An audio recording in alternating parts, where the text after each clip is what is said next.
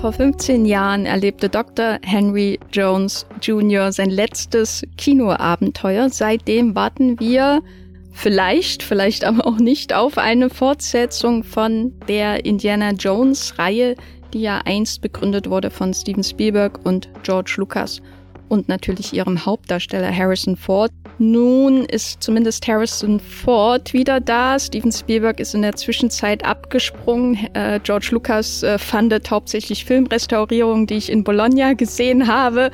Und wir reden hier im Wollmilchcast über Harrison Fords neuestes und womöglich letztes Abenteuer als Indiana Jones in Indiana Jones and the Dial of Destiny, der auf Deutsch heißt Matthias Hopf. Das Rad des Schicksals. Der läuft dann in Kinos, äh, Box Office nicht so doll, Kritiken in Cannes bla, Kritiken nach Cannes bleh. Matthias, ist das eigentlich unser erster Indiana Jones Film, über den wir hier im Podcast reden? Ähm, ich befürchte es, weil wir haben einfach 2008 noch keinen Wollmilchcast gemacht. Dafür müssten wir in die Vergangenheit reisen und das gibt mir die perfekte Überleitung zur Story von Indiana Jones, die wir spoilern werden. Der Mann hat wieder einen Hut, er hat eine Peitsche und womöglich hat er Zeitreisen in petto. Viel Spaß mit diesem Podcast.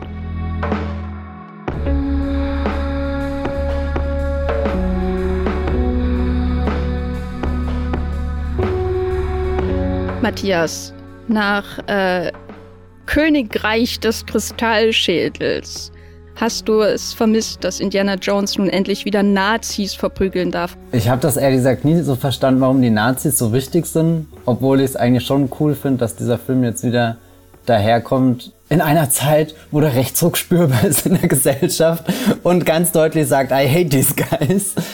Also als Kind war mir dieser, dieser, dieser, äh, der ganze politische äh, Fragenkatalog, der da hinten dran hängt, nie so bewusst. Da habe ich diese Nazis wirklich einfach als klassische Filmbösewichte wahrgenommen. Aber jetzt, als ich die Filme vor dem Kinostart des fünften Teils nochmal geschaut habe, die ersten vier, ist mir schon aufgefallen, dass da auch, glaube ich, sehr viel fast schon persönliches Anliegen von Spielberg drinne steckt. Diese paar Szenen, zu inszenieren, wo Harrison Ford als Indiana Jones einmal sehr ausdrücklich damit konfrontiert mit, mit kollaboriert er mit den Nazis. Also er kommt ja immer in diese Situation, wo er schon einen Wissensvorsprung hat und der Nazi-Gegenspieler dann sagt, ja, Dr. Jones, jetzt müssen Sie uns mal helfen. Und es ist jedes Mal explizit eine Szene des Widerstands eingebaut, die auch jetzt nicht so aus der Pistole geschossen einfach kommt, sondern wo du wirklich siehst, für Indiana Jones sind Schlangen immer noch das größte Übel auf dem Planeten, wo er, wo er sich durchringen muss, da irgendwie durch die, die Schlangengrube zu kommen. Aber er würde auch nie freiwillig irgendwie halt gemeinsame Sache machen, selbst wenn, wenn er weiß, er hat noch irgendwie einen Plan B parat, sondern es gibt immer erstmal den Moment äh, des Widerstands und das habe ich dann schon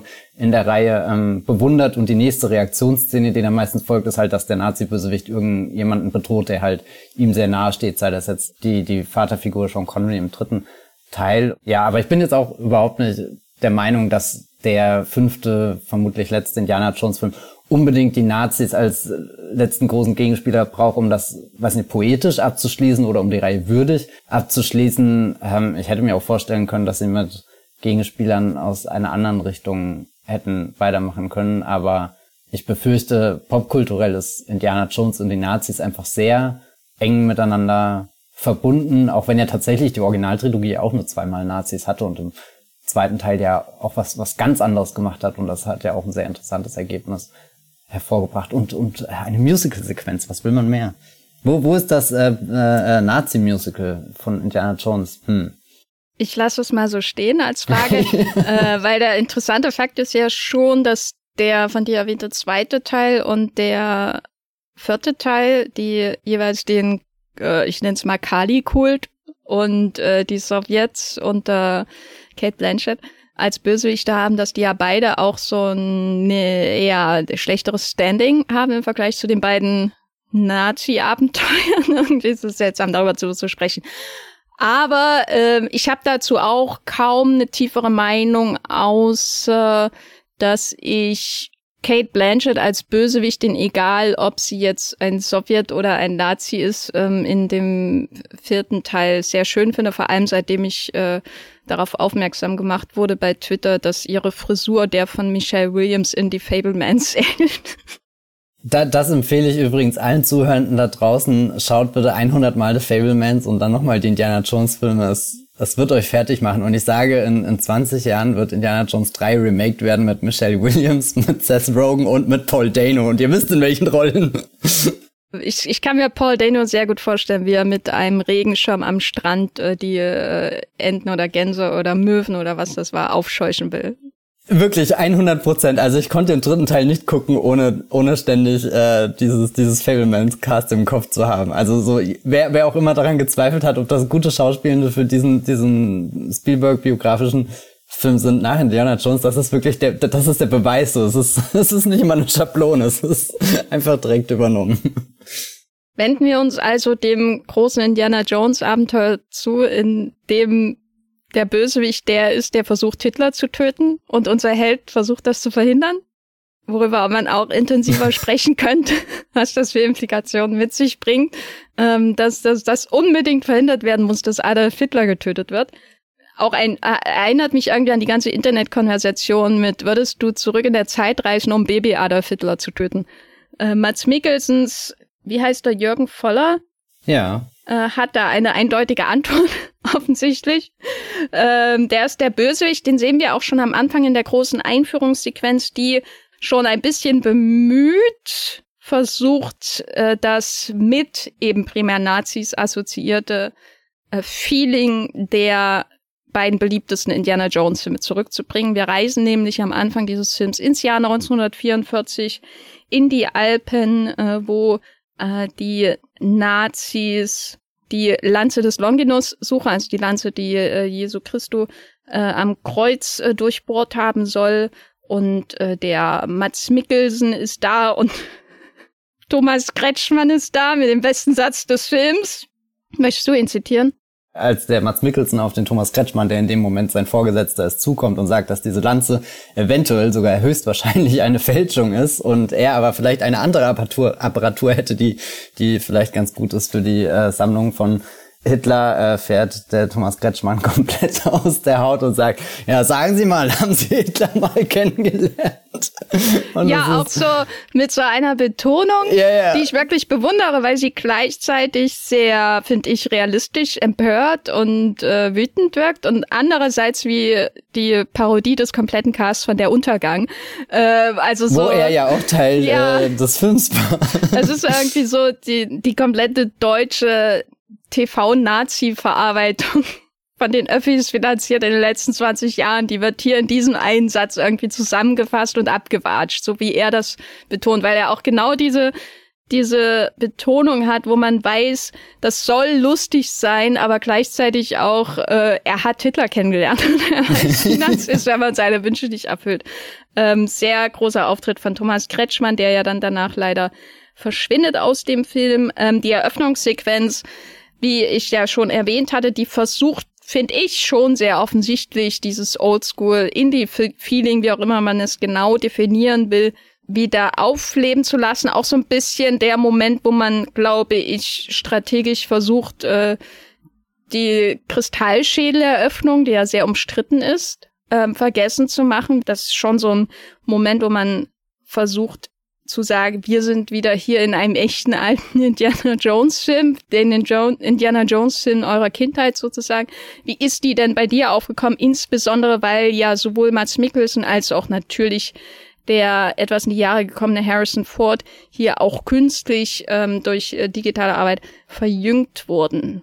Was ich ganz spannend fand, Harrison, äh, Harrison Ford sage ich schon, äh, James Mangold, der Regisseur, hat in einem Interview durchblicken lassen, dass die Idee einer Eröffnungssequenz im Zweiten Weltkrieg dass das auch schon in den Versionen drinne war, in denen Spielberg von dem Film gearbeitet hat. Allerdings bei Spielberg wäre das nur ungefähr fünf Minuten gewesen und, und hier ist das ja fast schon ein ganzer Akt. Also bis dann endlich der, der Sprung in die äh, filmische Gegenwart erfolgt, da sind wir schon bestimmt 25 Minuten dann im Film drinne und ehrlich gesagt für das, was Sie hier vorhaben, abgesehen von diesem offensichtlichen Nostalgieapolen, treffen Sie da schon irgendwas, was für mich definitiv Indiana Jones ausmacht? Und es hat nichts mit den Nazis zu tun, sondern einfach, dass sich Harrison Ford durch ein Abenteuer manövriert, bei dem alles so zwischen, aha, er hat die Situation unter Kontrolle und jetzt läuft alles aus dem Ruder und er stolpert im Endeffekt von einer Sache in die nächste. Und das hat so ein, so ein richtiges Nonstop-Feeling. Also wir beginnen von, von er ist eigentlich der Gefangene am Anfang, äh, wird dann gleich am Galgen aufgehängt,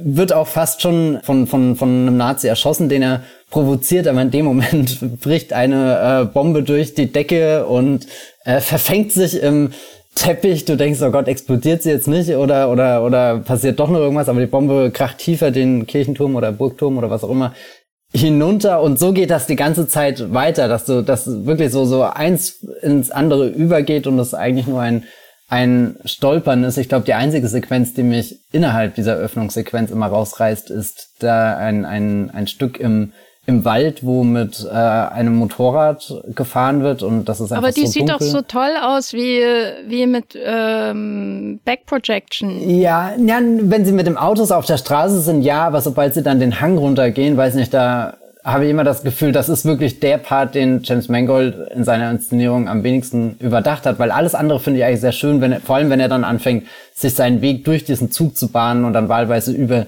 die Dächer der Waggons geht, durch die Waggons geht und dann sind da auch ganz viele Spielereien mit, er zieht eine Soldatenuniform an, gibt sich da irgendwie als Anführer aus, um, um hier diese, diese Lanze an sich zu reißen, dann wird er ertappt, weil er irgendwie Einschusslöcher in der Uniform hat. Also wirklich so, so viele so kleine Szenen, wo ich jetzt jedes Mal, wo ich den Film habe, wo ich mich wirklich freue, dass all diese Stationen drinne sind, weil ich glaube, das ist nicht selbstverständlich, dass man äh, wirklich so verspielt daran geht. Und dann führt das natürlich zu dem Mega-Moment, wo Thomas Kretschmann auf dem Dach ihm gegenüber tritt und halt wirklich aus dieser, dieser Dampfwolke der Eisenbahn raustritt. Und das ist für mich so ein wirklich so, so ein absolutes Indiana Jones Bild, kann ich gar nicht beschreiben, wie, also wirklich so richtig ikonisch, wo ich mir immer denkt, dass das rentiert sich richtig, dass dass all das irgendwie so dahin geführt hat und manchmal wäre ich auch zufrieden, wenn der Film schon an dem äh, der Film schon an dem Punkt zu Ende wäre, weil das weil das sich wirklich sehr sehr sehr voll anfühlt, wie damals im Endeffekt bei dem Prolog zu, zum dritten Teil, der in sich ja auch schon irgendwie dramaturgisch ein, ein sehr schönes kleines abgeschlossenes Abenteuer erzählt. Ich glaube, das einzige, was ich mir wünsche, was noch besser gemacht wäre, ist der Film spielt ja damit, wir sind kurz vorm, vom Ende des Zweiten Weltkriegs, also 1944. Und das heißt, die Alliierten fliegen auch schon über diesem Zug und eigentlich steckt da noch eine größere ähm, Spannungssequenz drin, dass Indiana Jones in dem Zug irgendwie gegen diese Nazi-Parteien kämpft, versucht seinen Weg da durchzufinden. Toby Jones ist auch die ganze Zeit dabei und fragt, was ist hier los? und äh, dann gibt's ja noch die Flieger, die oben drüber kommen und das Ding einfach bebomben.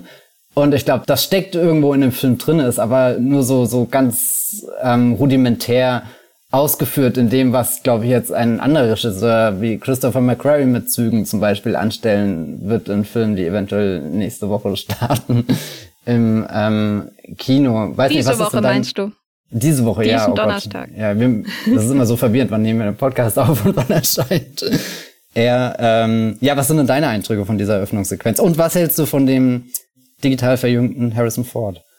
Also, ich finde nicht so schlimm wie den digital verjüngten Robert Downey Jr. in irgendeinem dieser Avengers-Filme oder manch andere digital verjüngte Menschen. Ich meine, wir verdanken das ja alles Joseph Kosinski, ne? Also der ja. hat das alles versaut damals mit Tron Legacy, wo der, der CGI Jeff Bridges in Jung irgendwie auftauchte und dann wusste, aha, jetzt werden wir verfolgt werden. Die Technik wird sich immer mehr perfektionieren, aber interessanterweise Tron Legacy ist doch jetzt auch schon bestimmt über zehn Jahre alt, oder? 2011? Der kam 2000, ja, kann gut sein, ja. Und ich muss sagen, mittlerweile habe ich nicht mehr so große Filme mit dem Uncanny Valley Augen oder so, sondern eher mit den wirklich den leblosen Wangen. Also ich habe das Gefühl, dass die die Menschen, die sich da um die, wie auch immer man das dann genau bezeichnet, ob das dann schon Animation ist oder wie auch immer, ähm, um die Rekreation der jüngeren Gesichter kümmern, dass sie sehr stark auf die Augen achten und auf die Lippenbewegung, aber an den Wangen nichts passiert. Und sowohl bei Mats Mikkelsen, der ein sehr glitschiges äh, Babygesicht hat, was ich unfassbar unpassend bei Mats Mikkelsen finde, weil ich weiß nicht, der wurde ja eigentlich schon mit seinem Gesicht so geboren. Also der war ja nie ein Baby, glaube ich. Das ist in meiner Vorstellung zumindest. Als auch bei Harrison Ford ähm, sind die Wangen so leblos, die bewegen sich kaum, weißt du, dabei sind deine, die Muskelpartien ja elementar für den Ausdruck. So diese, auch dieses Pulsieren der Adern, was man natürlich nicht sieht. äh, aber, aber da ist ja Leben drin, die, die wechseln ja auch die Farbe und die, das sind auch dann noch vielleicht noch so ein paar Unreinheiten in der Haut und was weiß ich. Und das alles ist irgendwie glatt bei diesen beiden Menschen, die da verjüngt werden. Das habe ich dem Film nicht abgekauft. Ich hatte öfter das Gefühl, dass ich das Level der Akzeptanz dann doch erreiche. Also ich denke, ja, das ist Indie 1944 so. Also ich werde da nicht komplett irgendwie vor dem Zaun stehen gelassen und bin dann Zaungast dieser Action, sondern ich werde schon auch involviert in diese Action. Aber ähm, so hundertprozentig überzeugt es mich nicht. Und es führt dann auch insbesondere bei der Sequenz auf dem Zug, die ich nicht sonderlich überzeugend finde, dazu, dass es mich sehr stark an Videospielelemente erinnert, wie wie da einfach über dieses Dach des Zuges gelaufen wird. Das wirkt alles so wenig taktil. Also der, mein liebster Part dieses ganzen, dieser ganzen Sequenz, die ich insgesamt schon sehr nett finde. Ähm, aber ich mag zum Beispiel die Sequenz in Tanger lieber, die Verfolgungsjagd in Tanger. Ist das am Anfang, wo er beinahe aufgehängt wird. Und überhaupt dieses, die Nazis machen sich fertig, um abzureisen, alle Schätze werden eingepackt. Das ist so das, was ich auch mit Indiana Jones irgendwie, insbesondere im dritten Teil, so assoziiere. Man ist irgendwie in den Bergen und das sind irgendwie so typisch zentraleuropäische Gebäude und da sind Nazis und dann ist da dieser Amerikaner, der da überhaupt nicht reingehört, der sich dann auch noch diese Uniform überstreift und er soll dann aufgehängt werden und dann kommt diese Bombe da reingeflogen. Das ist auch äh, der, der schönste Moment dieser Sequenz. Ähm, und die verfängt sich dann in diesem Teppich und der Teppich wird von dem Gewicht der Bombe durch das Loch gezogen und dann durch ein Stockwerk und dann durch ein nächstes Stockwerk fällt sie. Und das ist so schön. Das ist für mich so der Mangold-Moment. Das ist sowas, das kann ich mir auch bei Spielberg vorstellen, aber das das, wo ich sage, ja, das ist eine James Mangold-Idee. Das ist ein Handwerker, der eine Handwerker-Idee hat. So, die ist sehr überzeugend. Wo ich auch das Gefühl habe, die Welt hat äh, ja physikalische Eigenschaften oder die Welt ist da und ich kann sie anfassen und wenn eine Bombe einschlägt, dann passiert das als nächstlogischer Schritt sozusagen und es explodiert nicht nur alles, sondern ihr Gewicht ist spürbar sozusagen durch die visuelle Gestaltung und die Ideen des Szenarios, was man mit der Bombe machen kann. Äh, während zum Beispiel die von dir erwähnte Szene, wo ähm, haben Sie etwa mal kennengelernt? Thomas Kretschmann durch den, äh, durch den Dampf läuft. Das ist für mich der Mangold-Moment, wo ich sage, Mangold versucht ein großes Bild zu machen, aber hat ein anderes großes Bild wahrscheinlich als Vorbild im Kopf. Ja. So, weißt du, also während ich bei, ja, bei ich, kann, ich kann es ein bisschen nachvollziehen. Während ja, ich bei einem Spielberg-Film, und da sind wir schon bei diesem unvermeidlichen Vergleich, bei einem Spielberg-Film habe ich in den besten Momenten immer das Gefühl, das ist ikonisch, weil er das irgendwo aus seinem Kopf gezogen hat oder weil er das, was im Drehbuch stand, so perfektioniert hat, dass es in diesem Bild mündet. Mit der Hilfe seines Kameramanns natürlich. Aber insgesamt fand ich die Sequenz schon nett. Insbesondere dann, äh, wenn die auf die Brücke, diese Eisenbahnbrücke zufahren und man die alliierten Flugzeuge sieht. Da denke ich, ja, ich könnte eigentlich noch länger in dieser Welt verweilen und schauen, äh, was man dann auch für Abenteuer erleben kann. Also mich hat sehr stark auch an die, an die Indiana Jones Videospiele erinnert. Insbesondere das, ähm, wo man ähm, Nazis in einer Villa vermöbeln muss. Das habe ich sehr positiv in Erinnerung. Und das mit Atlantis gab es ja, glaube ich, auch. Oder ist das ein und dasselbe? Ich kannte dich auseinanderhalten. Ich war klein, als ich die spielen durfte. Ja. Ich habe leider nie eins gespielt, deswegen kann ich dazu gar nichts äh, sagen. Ja, ich möchte noch zwei äh, äh, Zitate erwähnen. Es sind nicht nur die, die laut rausposaunten Sätze, sondern es sind auch die leise von irgendwelchen Statisten im Hintergrund geflüsterten. Einmal am Anfang, wenn die Lanze äh, verladen wird und irgendeiner dieser Handlanger dann sagt, das ist das spezielle Relikt des Führers.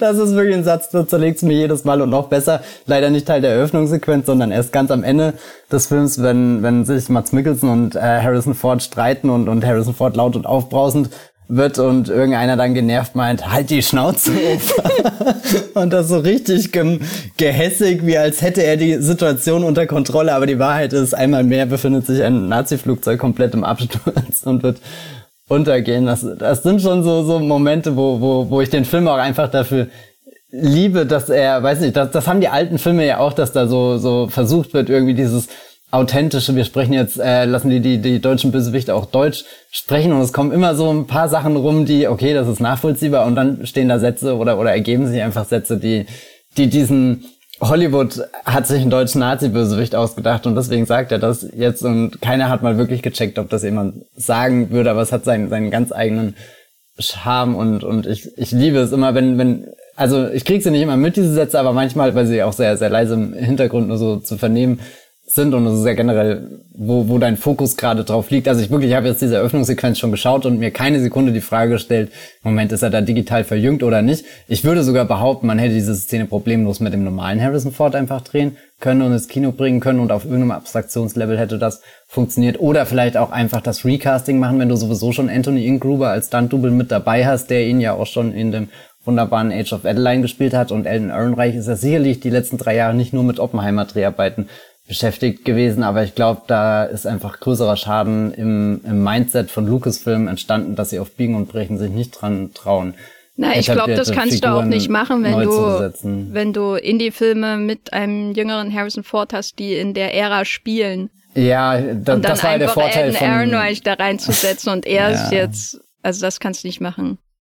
Ich frage mich halt die ganze Zeit, äh, ich glaube so, Spielberg hat schon mit Grund nur eine fünfminütige Eröffnungssequenz gewählt, während dadurch, dass das bei Mangold ja wirklich ein riesiges Setpiece ist mit ganz vielen komplexen Dingen, die da passiert, da, dafür wird es natürlich auch komplizierter, ihn digital zu verjüngen. Und er trifft ja schon sehr viele kluge Entscheidungen, dass er das zum Beispiel überwiegend im Dunkeln spielen lässt, dass er, weiß nicht, ich finde auch schon diese, diese Enthüllung mit am Anfang, wir kriegen den Held vorgestellt mit einem Sack über dem Kopf und jeder weiß natürlich, ist das Harry, äh, Indiana Jones, der von den Nazis da gefangen wurde und trotzdem ist das so ein ah Moment, wenn wenn wenn dann zum ersten Mal dieses Gesicht zum Vorschein kommt und ich finde, das ist ein Shot, der schon ziemlich gelungen ist oder der diese Idee erstmal einigermaßen überzeugend verkauft, so gut wie man das gerade mit dieser Technologie verkaufen kann. Aber ja, es ist definitiv nicht an dem Punkt, wo das irgendwas Größeres, Längeres durchträgt. Und ich finde, am ärgerlichsten ist es halt, wenn, wenn du die, äh, weiß nicht, der Schnitt zu einer anderen Figur geht, die, die, wo, wo du dann das Close-up, das perfekte Gesicht halt siehst und alles ist sehr, sehr, sehr scharf und du hast das Gefühl, du könntest über die Bartstoppeln streichen und dann geht's zurück zu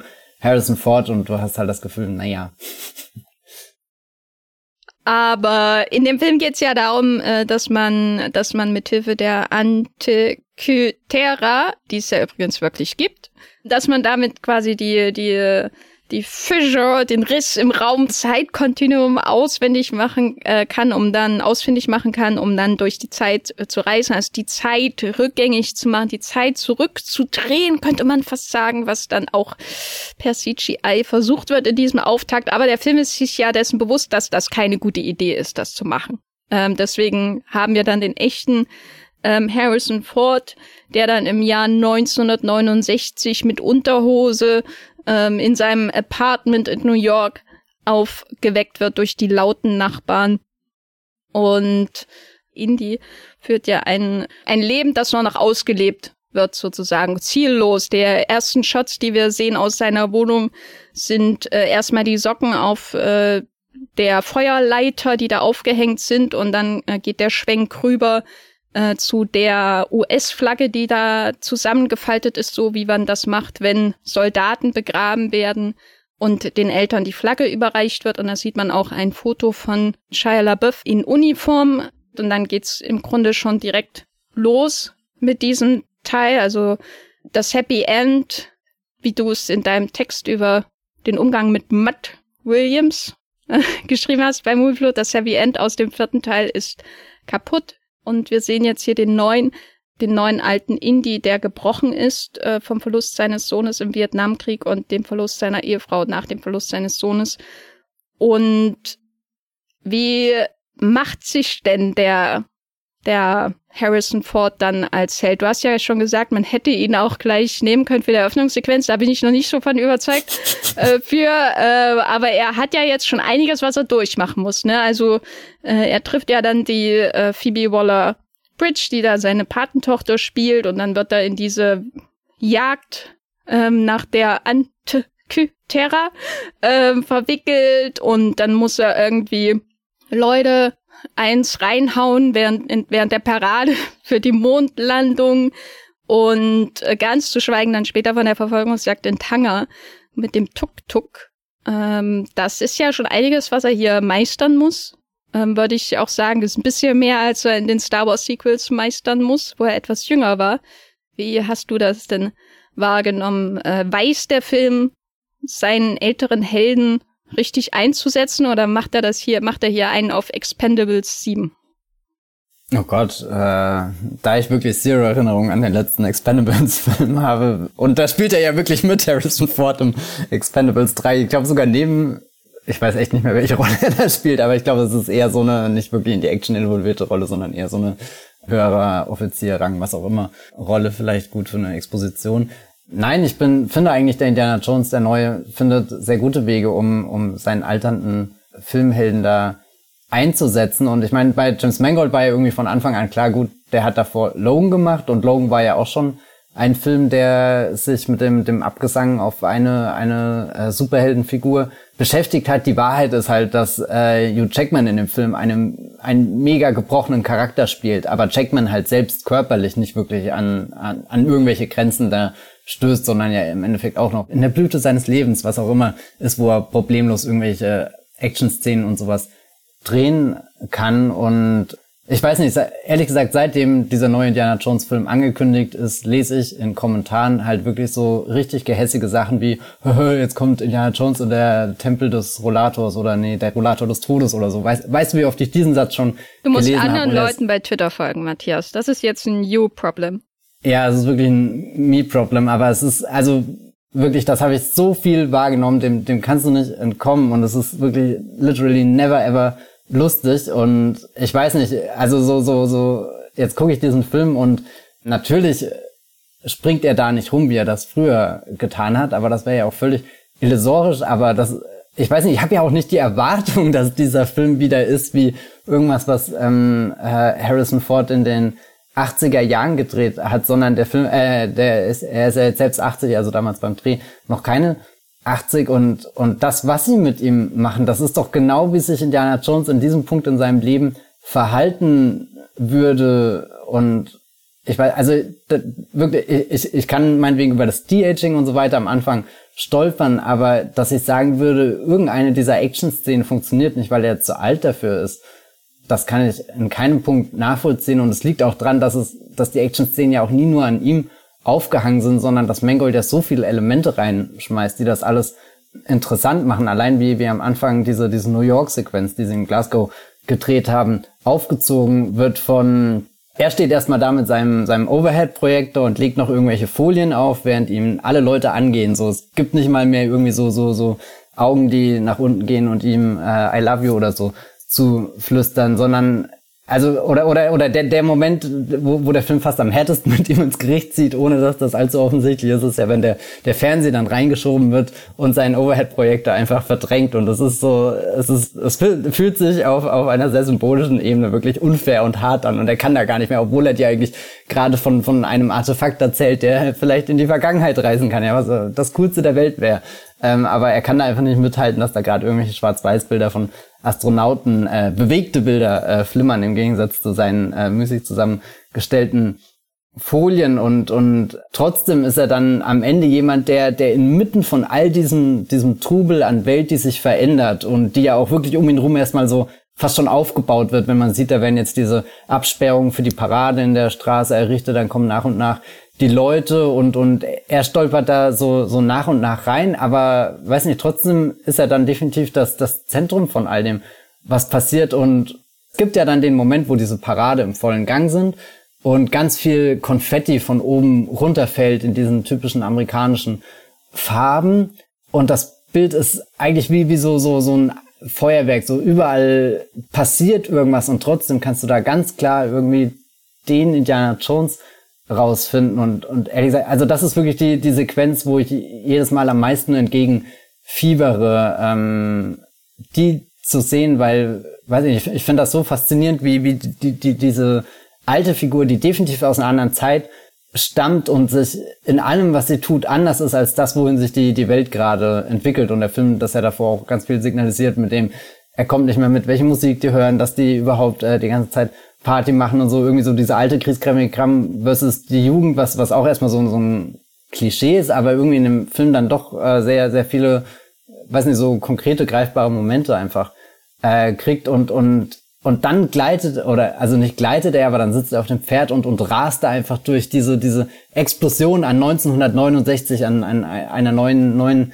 Welt, die um ihn rum entstanden ist, während er vielleicht noch mit einem Bein irgendwie in der Vergangenheit festhängt, weil er einfach keine Perspektive mehr gefunden hat. Und das hat ja auch alles einen Grund, wie wir später erfahren, dass eben sein, sein Sohn sich für den Militärdienst gemeldet hat und gestorben ist und äh, er nicht wusste, wie er damit umgehen kann und letzten Endes seine Ehe dann daran zer zerbrochen ist und, und trotzdem gleitet er durch diese Konfetti-Parade hindurch. Ich weiß nicht, das ist so wirklich so ein richtiger magischer Moment. Also ich, ich gestehe dir zu, dass Mangold vielleicht auf dem Dach von dem Zug ein Bild nur nachgemacht hat oder so, aber das, was, was bei dieser Parade da, also wirklich, ich kann mich nicht satt sehen an dem, was da passiert. Das ist so, so tausend Dinge in Bewegung in der Mitte irgendwie dieser Harrison Ford, der nicht mehr ganz so agil ist, aber trotzdem das Ganze lenkt und steuert und wieder auf sich zieht. Total starker Moment. Naja, also wenn Harrison Ford in der Parade verschwindet, dann denke ich, glaube ich, immer an The Fugitive. Ist es The Fugitive, wo er verschwindet in der St. Patrick's Day Parade, wo er da irgendwie verfolgt wird. Äh, ja, das kann gut sein. Ähm, und sich irgendwie noch eine Mütze aufsetzt. Ich habe, glaube ich, äh, The Fugitive öfter gesehen als als Indiana Jones 2 oder so. Also ich hatte wirklich eine The Fugitive Phase in meinem Leben auf der Flucht. Die Rede ist schon auf der Flucht. Also ich ich bin von der Paradensequenz nicht so überzeugt. Ähm, was ich an ihr mag, ist, ähm, dass man die Henchmen äh, von Mats Mikkelsen so kennenlernt. Also äh, ich, ich mag die, also insbesondere hier Boyd Holbrook sowieso, also wegen seiner, wegen seines falschen Gebisses, wegen seines Schnurrbartes, wegen seiner komischen Full Metal Full, also ich weiß nicht, die Frisur erinnert mich immer an Chris Cooper in American Beauty oder so. Also so, da ist so viel unterdrückt in dieser Frisur, so zusammengepresst, als wäre er aus einer Fabrik gekommen, ähm, sozusagen.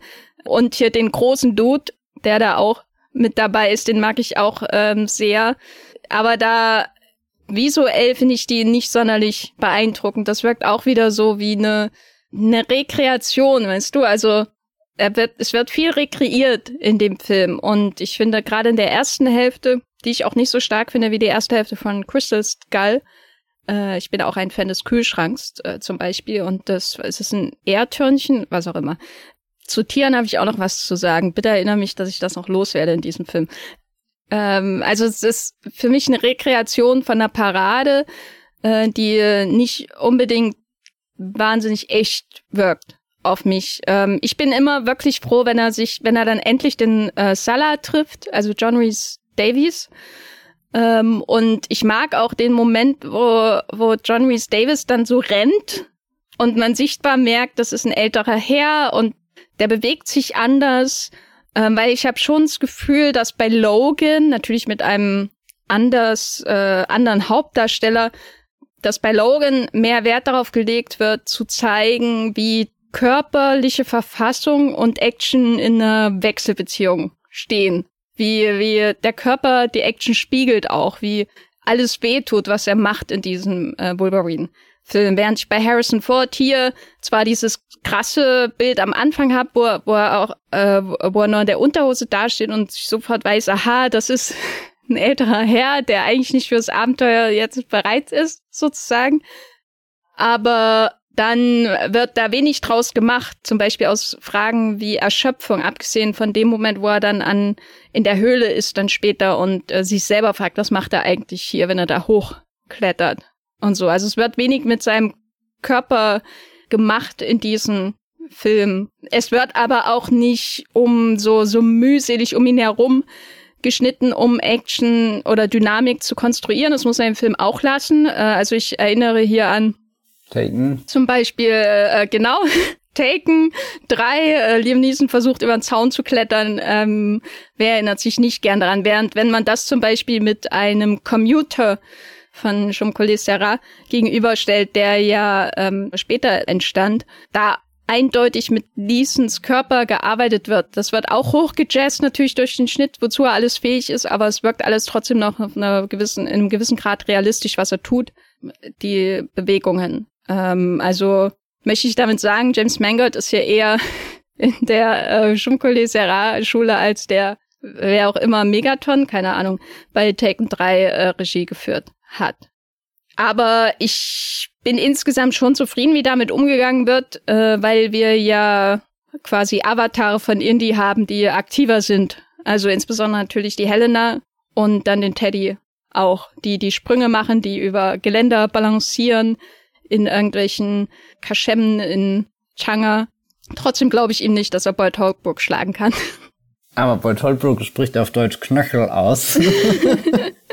Wobei, was ich viel, ich finde eigentlich, also Boyd Holbrook ist ich, ich finde es einerseits bemerkenswert, wie, wie präsent er ist und wie sehr ich ihn hasse, obwohl er ja gar nicht so viel tut, aber weiß nicht, er macht halt auch immer die schlimmsten Dinge, die man als Handlanger machen kann. Den anderen, den Großen hingegen, den finde ich fast schon wieder sympathisch, weil es gibt diese eine Szene, wo, wo Phoebe Waller-Bridge ja auch fast wieder die vierte Wand durchbricht, wenn sie dieses eine Rätsel löst und auch dann so, so um diese Leute kreist und so, so das wie so eine Unterrichtsstunde aufzieht und, und dann äh, pausiert sie groß bei, äh, kurz bei ihm und sagt, es könnte gehen heißen, aber auch, und dann sagt sie noch irgend so ein anderes Wort und er guckt sie in dem Moment so richtig begeistert an, irgendwie, als ist er wirklich so, so äh, gefangen von ihr und hört ihr auf einmal zu. Also das, was Harrison Ford am Anfang nicht hinkriegt, dass er irgendwie die äh, Studierenden da auf seine Seite bekommt und er ist da auf einmal im Moment, eigentlich ich ein Nazi-Bösewicht, aber in dem Moment hat sie gerade was wirklich Interessantes gesagt. Das hat mich beeindruckt. Aber die Szene finde ich sowieso toll. Ähm, Shoutout an äh, Phoebe Waller Bridge, äh, weil auch da erstens äh, finde ich die toll inszeniert,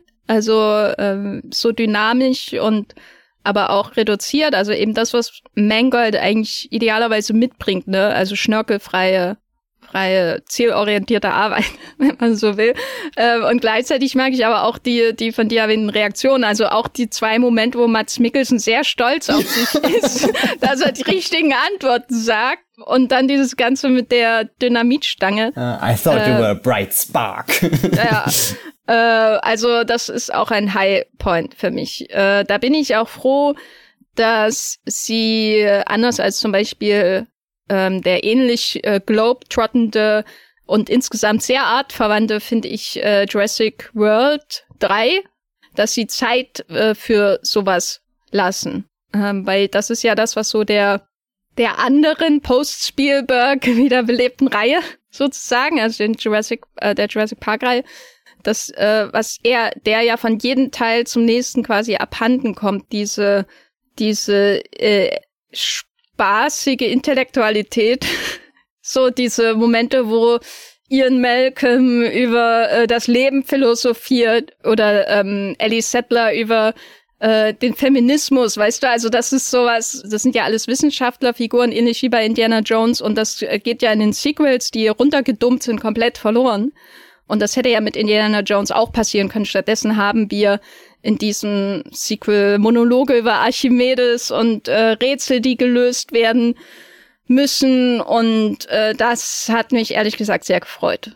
Weil ich finde, es ein unterschätzter Faktor dieser Reihe, aber auch so dieses glorifizierten Blockbuster-Kinos der 80er und frühen 90er, so dass die noch nicht ausschließlich für Teenager gemacht wurden, würde ich sagen. Während wenn du sowas wie Jurassic World anschaust, glaube ich, die Zielgruppe wirklich ein 40, 14-Jähriger ist, der in dem Film sitzt, wie die Schüler von Harrison Ford hier am Anfang in Indiana Jones im College. Ja, aber wollen wir vielleicht noch ein bisschen bei dem Spielberg-Vergleich bleiben? der wird uns ja nicht loslassen. Ah, ja, das ist, das ist bei immer der Moment. Also ich liebe diesen Film sehr, aber ich ertappe mich manchmal dabei, wie ich kurz so über Spielberg nachdenke. Und allein wenn ich mir zum Beispiel anschaue, was, was er mit dem Licht in Crystal Skull gemacht hat. Also ich werde nie verstehen, warum jemand Crystal Skull uninteressant findet, weil er, weil er allein die, dieser, dieser, dieser Wechsel des Kameramanns, dass das, das, das erste Mal ist, dass Janusz Kaminski irgendwie in Indiana Jones Film äh, mitgestaltet und wirklich, das, das ist so unfassbar aufregend. Ich kann das gar nicht sagen. Also als ich den 2008 im Kino gesehen habe, habe ich das natürlich nicht realisiert. Da war ich einfach ein Kind und war einfach nur, weiß nicht, das war einfach aufregend, Indiana Jones Film, den man sonst nur aus dem äh, Fernsehen kannte, im Kino zu sehen. Aber jetzt jedes Mal, wenn ich den wieder gucke, und ich gucke die ja meistens, es sind ja vier Filme, das heißt, man guckt die oft so auf zwei Abende verteilt, also zuerst die ersten zwei und dann den dritten der ja wirklich mit dem, dem, diesem, diesem ultra altmodischen Indiana Jones Feeling endet von sie reiten in, in dieser ultimativen Sonnenuntergangsszene in den Sonnenuntergang. Und der nächste Film, den du schaust, der kommt auf einmal mit Janusz Kaminski Licht daher und es ist einfach, was zur Hölle passiert hier? Es ist wirklich, also es ist, es ist mindblowing. Es ist ungefähr so wie am Anfang vom vom Temple Doom, wenn auf einmal das ganze äh, äh, Tem äh, ja weiß schon, äh, wenn das ganze Musical ausbricht, so ist ungefähr das das Licht in Crystal Skull und ich kann mich, also das ist wirklich was, was mich durch diesen ganzen Film immer durchbringt, auch wenn ich den in vielen Momenten nicht ganz so so so elegant finde wie wie Spielberg vielleicht die ersten drei Teile. Ähm, inszeniert hat und das ist dann irgendwas, wo ich hier den, den, den Dial of Destiny anschaue und zwischendrin gibt's da schon wirklich atemberaubende äh, Sequenzen, wo, wo ich denke, da findet er, weiß nicht, irgendein 2023 entsprechendes Äquivalent für, für die Art von Bildern, die Spielberg geschaffen hat, aber er hat lang nicht diese, diese, diese hohe Dichte daran. Also ich weiß, äh, für mich in meinem Kopf war Indiana Jones lange Zeit so der, der oder ich glaube, ich habe in diesem Podcast schon öfter über James Mangold äh, gesprochen und dafür, dass das Ford vs. Ferrari für mich so ein Schlüsselfilm in seinem Schaffen war, wo er echt für mich so ein Level hochgegangen ist. Und ich habe ehrlich gesagt gehofft, dass Indiana Jones nochmal ein Level hoch ist. Und das ist es leider nicht geworden. Aber und das finde ich irgendwie. Aber jetzt mal, ich musste, weil ähm, deinen Apex klauen und vor dir in die Kurve brechen, bevor du um die Kurve fährst. Ähm, it.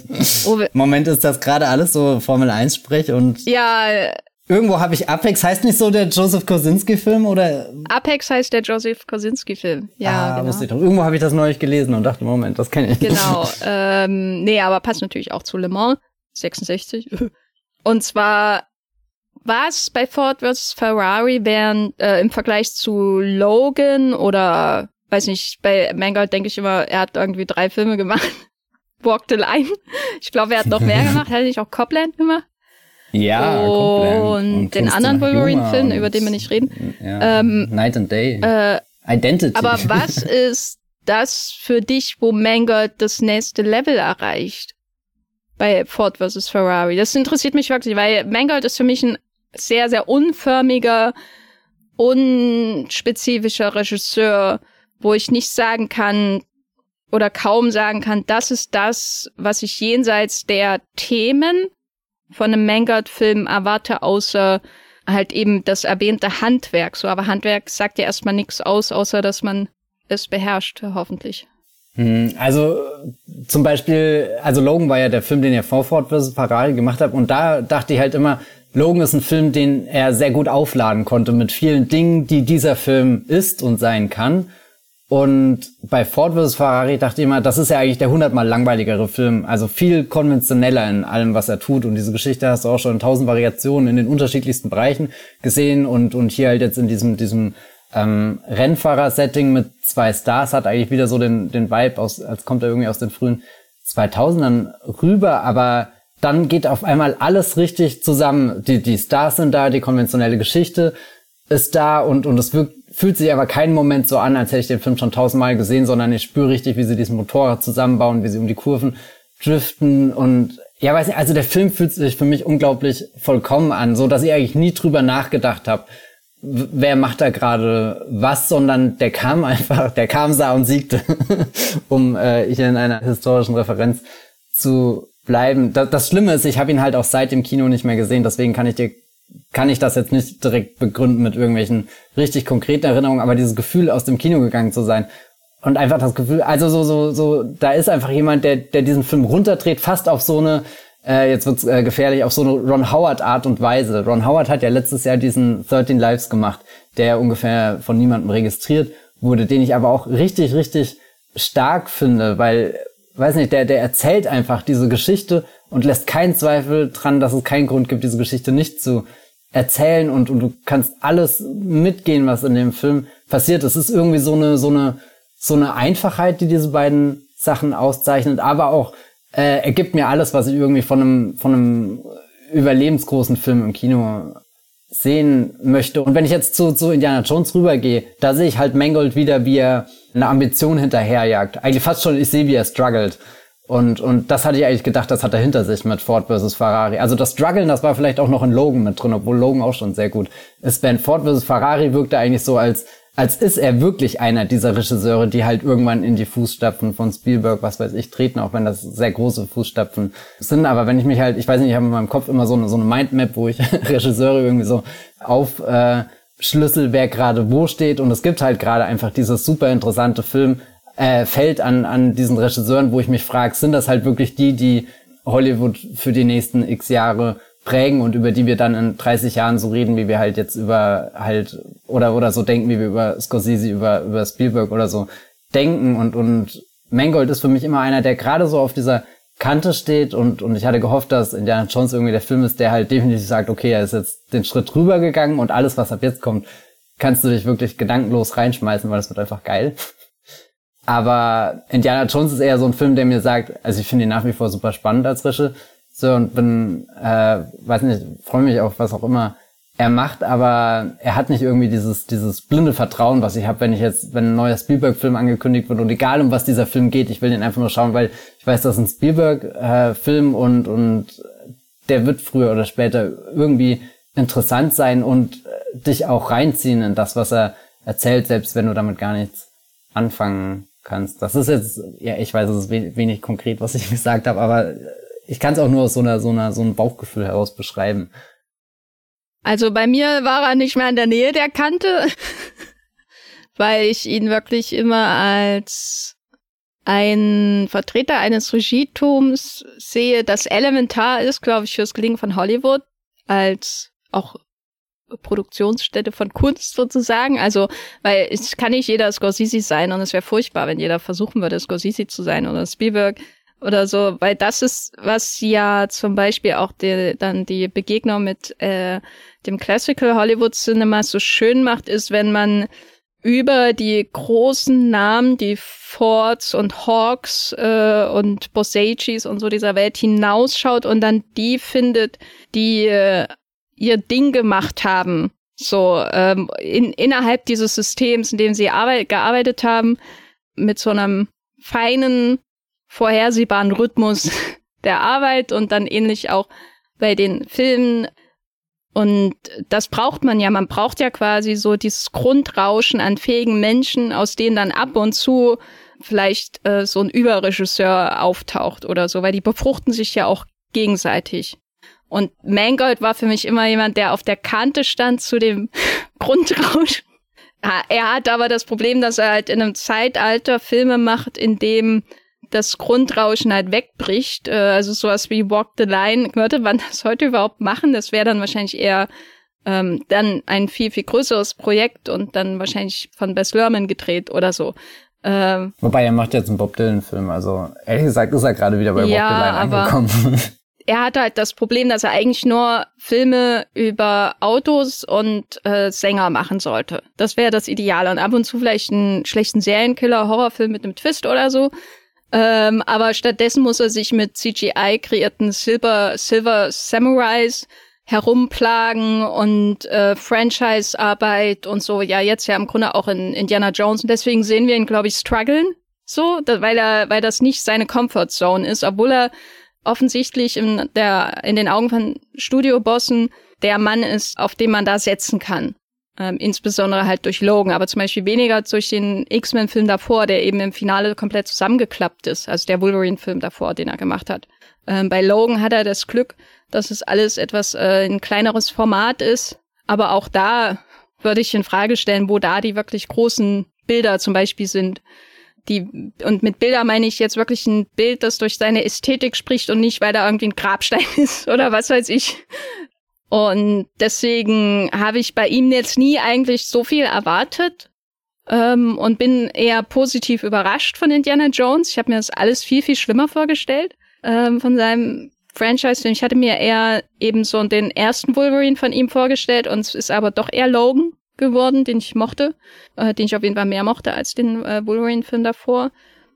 Und gleichzeitig bin ich trotzdem traurig, dass sie nicht jemanden hatten. Und wenn es nur, und jetzt sage ich wirklich was, was ich nie gedacht hätte, dass ich das sage. Und wenn es nur J.J. Abrams gewesen wäre, Ja! weißt du, weil, weil ähm, ich musste schon recht oft an The Force Awakens denken und ich dachte auch, also als ich ihn jetzt zum zweiten Mal gesehen habe, ähm, um jetzt auch langsam Richtung Finale dieses Podcasts überzuleiten, wenn ich ihn zum zweiten Mal gesehen habe, dachte ich oft, warum ist er eigentlich so schlecht bisher an den Kassen? Ähm, oder warum hat er so, bisher so schlecht an den Kassen abgeschnitten? Und ich musste denken an den war das der erste Teaser oder so für Force Awakens, ähm, wo, wo der Han Solo da irgendwie dasteht und sagt, Chewie, we are home oder sowas in der Art? Das war der erste Full-Trailer, der kam, ja. Oder der erste, ich wusste, dass du das weißt, ich wusste es.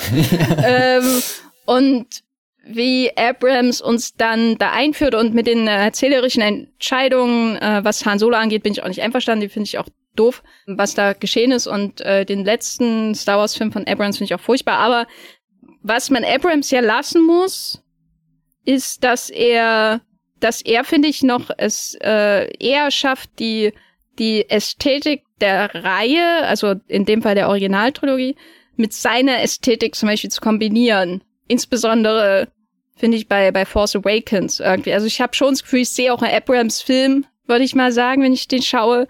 Ich habe auch das Gefühl, da weiß jemand ganz genau, welche Buttons man pushen muss bei Star Wars-Fans. Es kann auch richtig in die Hose gehen und beim letzten geht's ja auch in die Hose.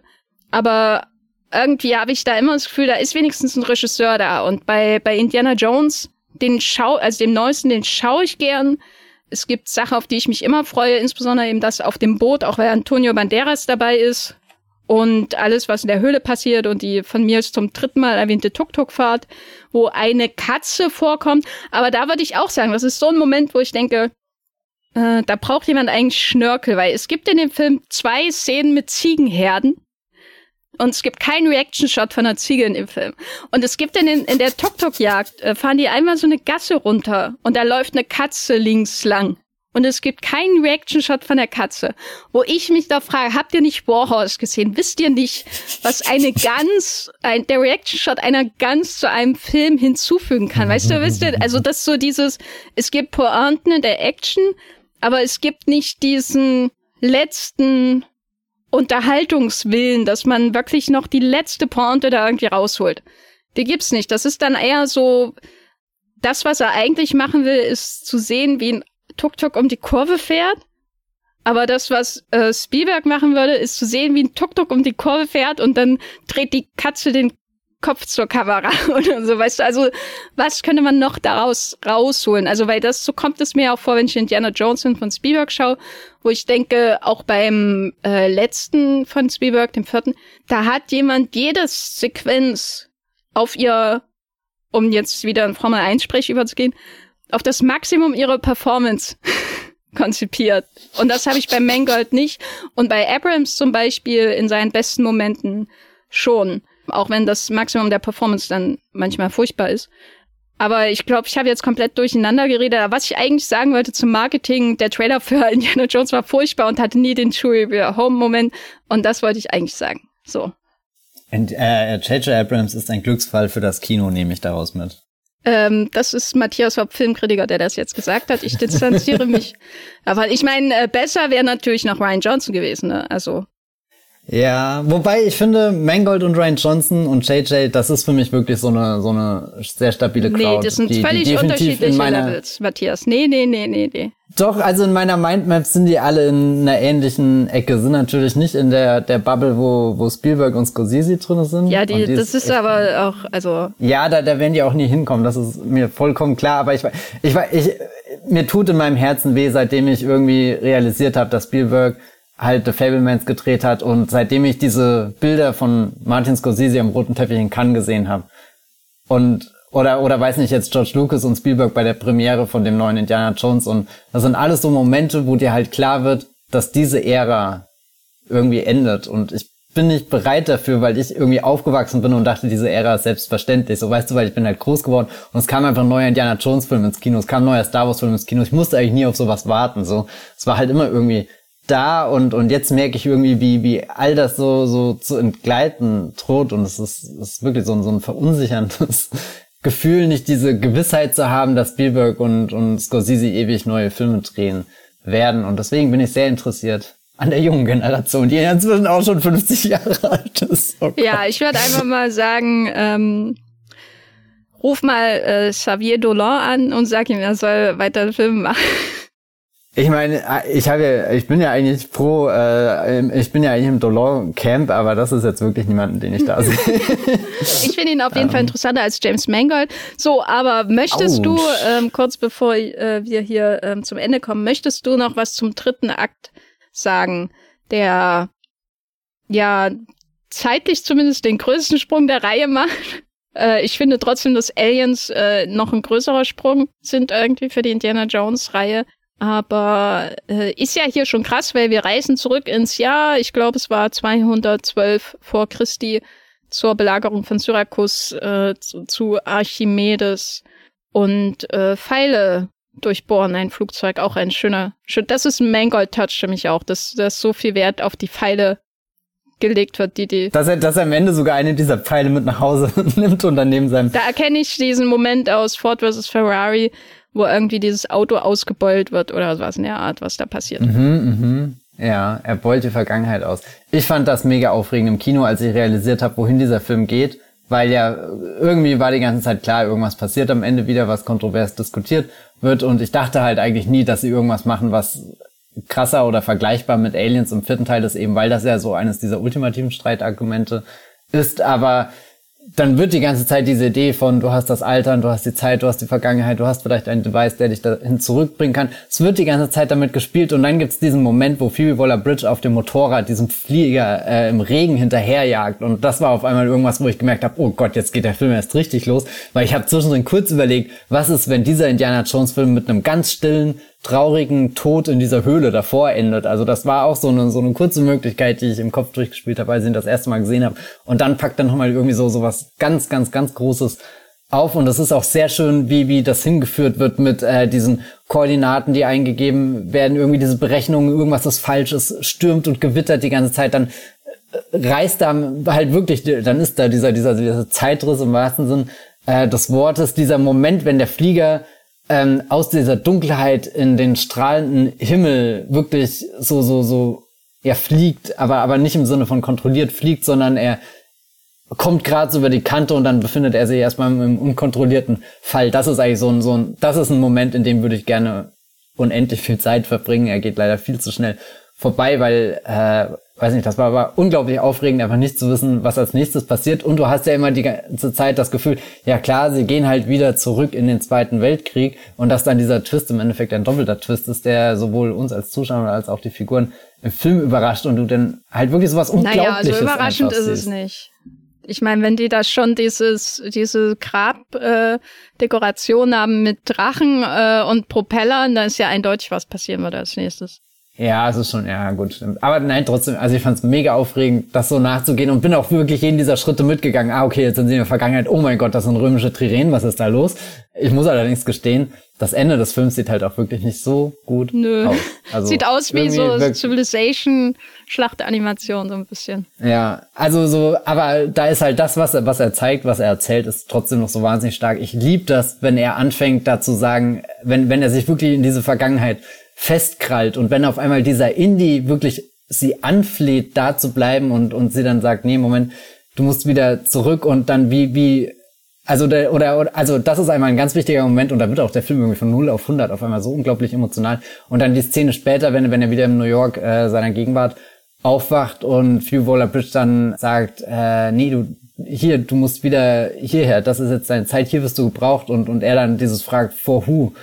Und weiß nicht, also das ist das ist die, die, die Harrison Ford äh, Textzeile, die mich jedes Mal dann komplett kaputt macht. Und dann natürlich diese, diese wunderschöne Erinnerung an das Küssen der Ellenbogen mit, mit Karen Ellen. Das, also da liebe ich den Film unglaublich dafür, dass, dass er sich irgendwie an, an diesen Moment, der, der im ersten Teil wirklich so, so peak sexy irgendwie ist. So, weißt du, du hast diese, diese Stars, die sind hot, du hast diese Filmemacher, die sind alle hot und weiß nicht, also so, weißt du, da wird gerade so, das neue Blockbuster-Kino wird da so in dem Moment äh, nicht geboren, aber zumindestens ausformuliert. Irgendwie sowas, wo du wirklich siehst, alles ist da auf dem Peak von irgendwas und später gibt's dieses Echo mit diesen Menschen, die definitiv älter geworden sind, aber immer noch so, so die gleiche Schönheit irgendwie. Also dieser, dieser Moment besitzt so eine unfassbare Schönheit. Ich bin eigentlich beeindruckt, wie, also bei dem Film kann man, der, der, der ist nicht so rund, wie das ein Spielberg gemacht hätte, aber wie, die, das Ende ist schon eine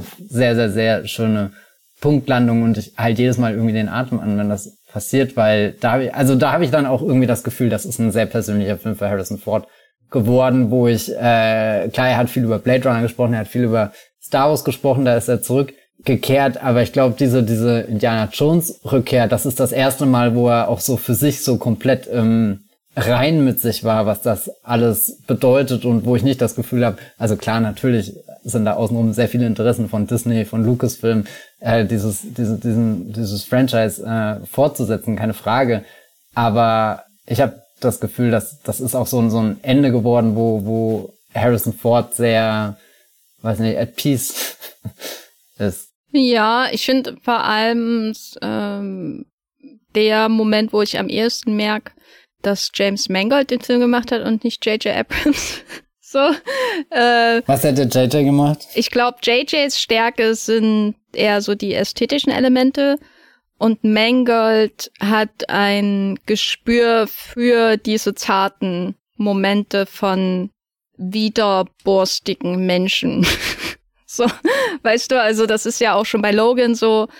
Deswegen macht er so gern Biopics von Musikern. Das ist das, was was ihm liegt, glaube ich. Und als nächstes kommt dann äh, Karosserien ausbeulen. Und irgendwann ganz am Ende dieser Liste kommt Umgang mit CGI in Filmen. also, äh, also das ist wirklich, und ich glaube, da ist auch stärker als jemand wie Abrams. Bei Abrams wirken die Emotionen für mich äh, auch in sowas wie dem dritten Mission Impossible, aber auch natürlich in den Star Wars Filmen äh, oder Super 8 oder was weiß ich, immer so ein bisschen da habe ich den Moment äh, mit äh, Mangold äh, äfft ein großes Bild auf einem Zug nach, weißt du, wenn Abrams äh, echte Emotionen zeigen soll und nicht Emotionen, die es woanders schon mal gab, zu reproduzieren durch einen ultra schlimmen Schicksalsschlag oder Tod oder was weiß ich.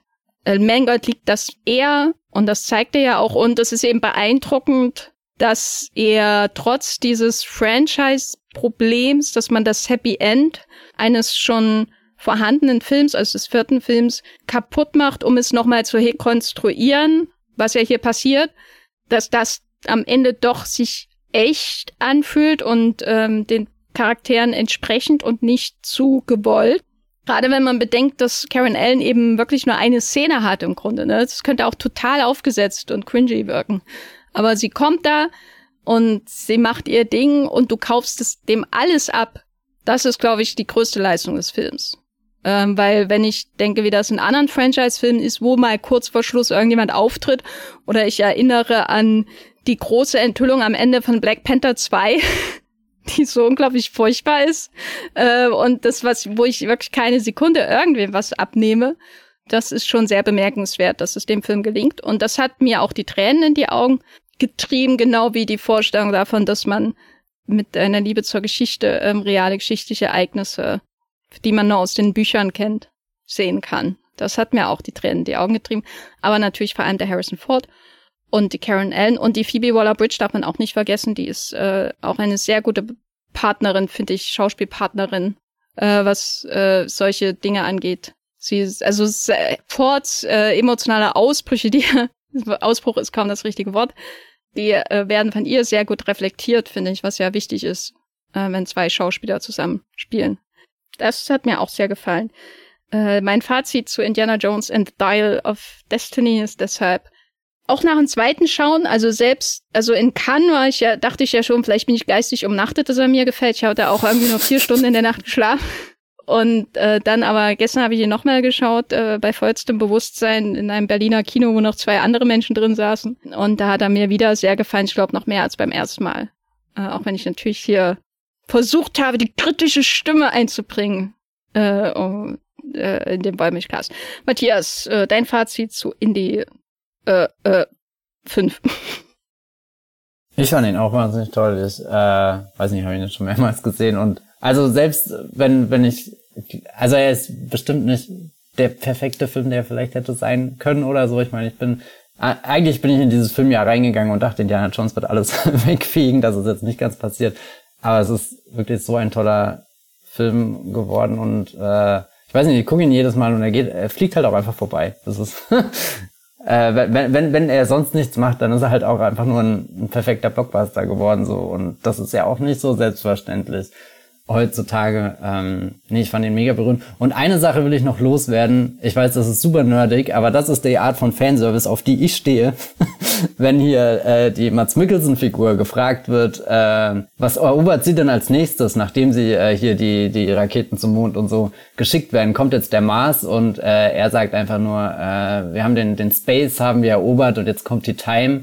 Und das ist halt irgendwie äh, dieser schöne Callback zu irgendwie die die letzte große Kreativität irgendwie die die Lucas George Lucas zu Lucasfilm getragen hat, war ja der Space Between the Spaces und Crystal Skull, was dann irgendwie von Dave Filoni in der äh, Star Wars Rebels Serie nochmal aufgegriffen wurde und irgendwie so die die auch vielleicht eine der der grundlegenden Weichen der ganzen Multiversumsbewegung ist, die wir gerade irgendwie haben. Und ich fand das sehr schön oder hatte da zumindest das Gefühl, dass James Mangold sehr viel Zeit in Lucasfilm-Umgebung äh, verbracht hat und, und das ein Schritt ist, zu, zu, zu akzeptieren. Ich übernehme irgendwie diesen Staffelstab nicht nur von Steven Spielberg, sondern auch von George Lucas und George Lucas war eben der Space und, und mein, meine Frage, die ich jetzt stelle, ist irgendwie die Time.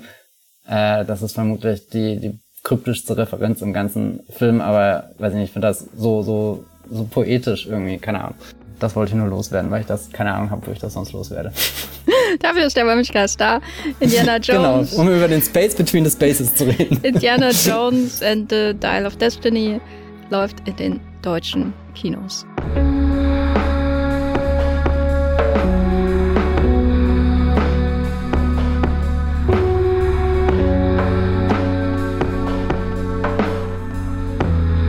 Matthias, wo bist du im Internet zu finden, wenn du nicht gerade über den Space Between the Spaces sprichst? Bist du schon bei Freds? Nee, ne? Nee, ich bin nicht bei Threads. Ich bin bei Blue Sky, aber da ist überhaupt nichts los. Das ist, da ist mir heute Hercule Perot gefolgt und da dachte ich, you are not serious people. nee, ich bin bei Twitter, könnt ihr mir folgen als Bibelbrox. Oder ihr könnt auf Movieplot vorbeischauen. Da habe ich sehr viel über Indiana Jones in den letzten Wochen geschrieben zum, zum Film und äh, vor allem mit den Leuten gesprochen, die den Film gemacht haben. Und das war vielleicht einer der geilsten Momente meines Lebens. Check das out. Äh, ja, ich bin auch bei Movieplot, da könnt ihr meinen Indiana Jones Text aus Cannes lesen und meinen Killers of the Flower Moon Text aus Cannes. Und äh, ja, bei Twitter bin ich auch, Gafferlein.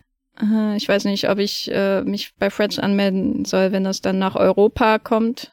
Ja, und bei Letterbox genau, da könnt ihr mir folgen. Äh, Jenny Jecke, könnt ihr sehen, welche Filme ich bei dem wunderschönen Filmfestival in Bologna gesehen habe. Alle von George Lucas Restaurant. Genau, mhm. quasi bei fast allen stand dann im Vorfeld da ähm, funded, äh, Funding provided by the Hobson Lucas Family Foundation oder wie das oh. heißt. Ähm, und das ist schon krass, weil entweder, war es irgendwie die Scorsese äh, Foundation oder ähm, Lucas hat finanziert. Das ist schon krass, was er war. Und das sind auch irgendwelche wirklich absolut unbekannten Dinge. Ne? Also es ist jetzt nicht so, dass er die Restauration von Buster Keatons General unbedingt finanziert oder so, keine Ahnung, ob er das gemacht hat, sondern wirklich irgendwelche Weltkino-Sachen, irgendwelche Dinge, Filme, von denen du noch nie gehört hast. Da war ich sehr beeindruckt. Jedes Jahr ums Neu aufs Neue bin ich beeindruckt, was Lukas mit seinem Geld macht. Ja, liebe Milliardäre äh, und Millionäre, nehmt euch daran bitte ein Beispiel. Danke. Und ja, wir hören uns beim nächsten Mal wieder. Tschüss. Ciao.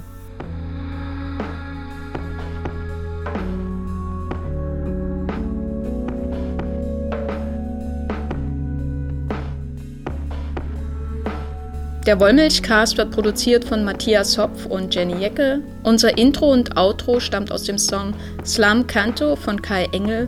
Ihr könnt den Podcast bei allen gängigen Apps abonnieren und wir freuen uns über Kommentare und Bewertungen bei iTunes.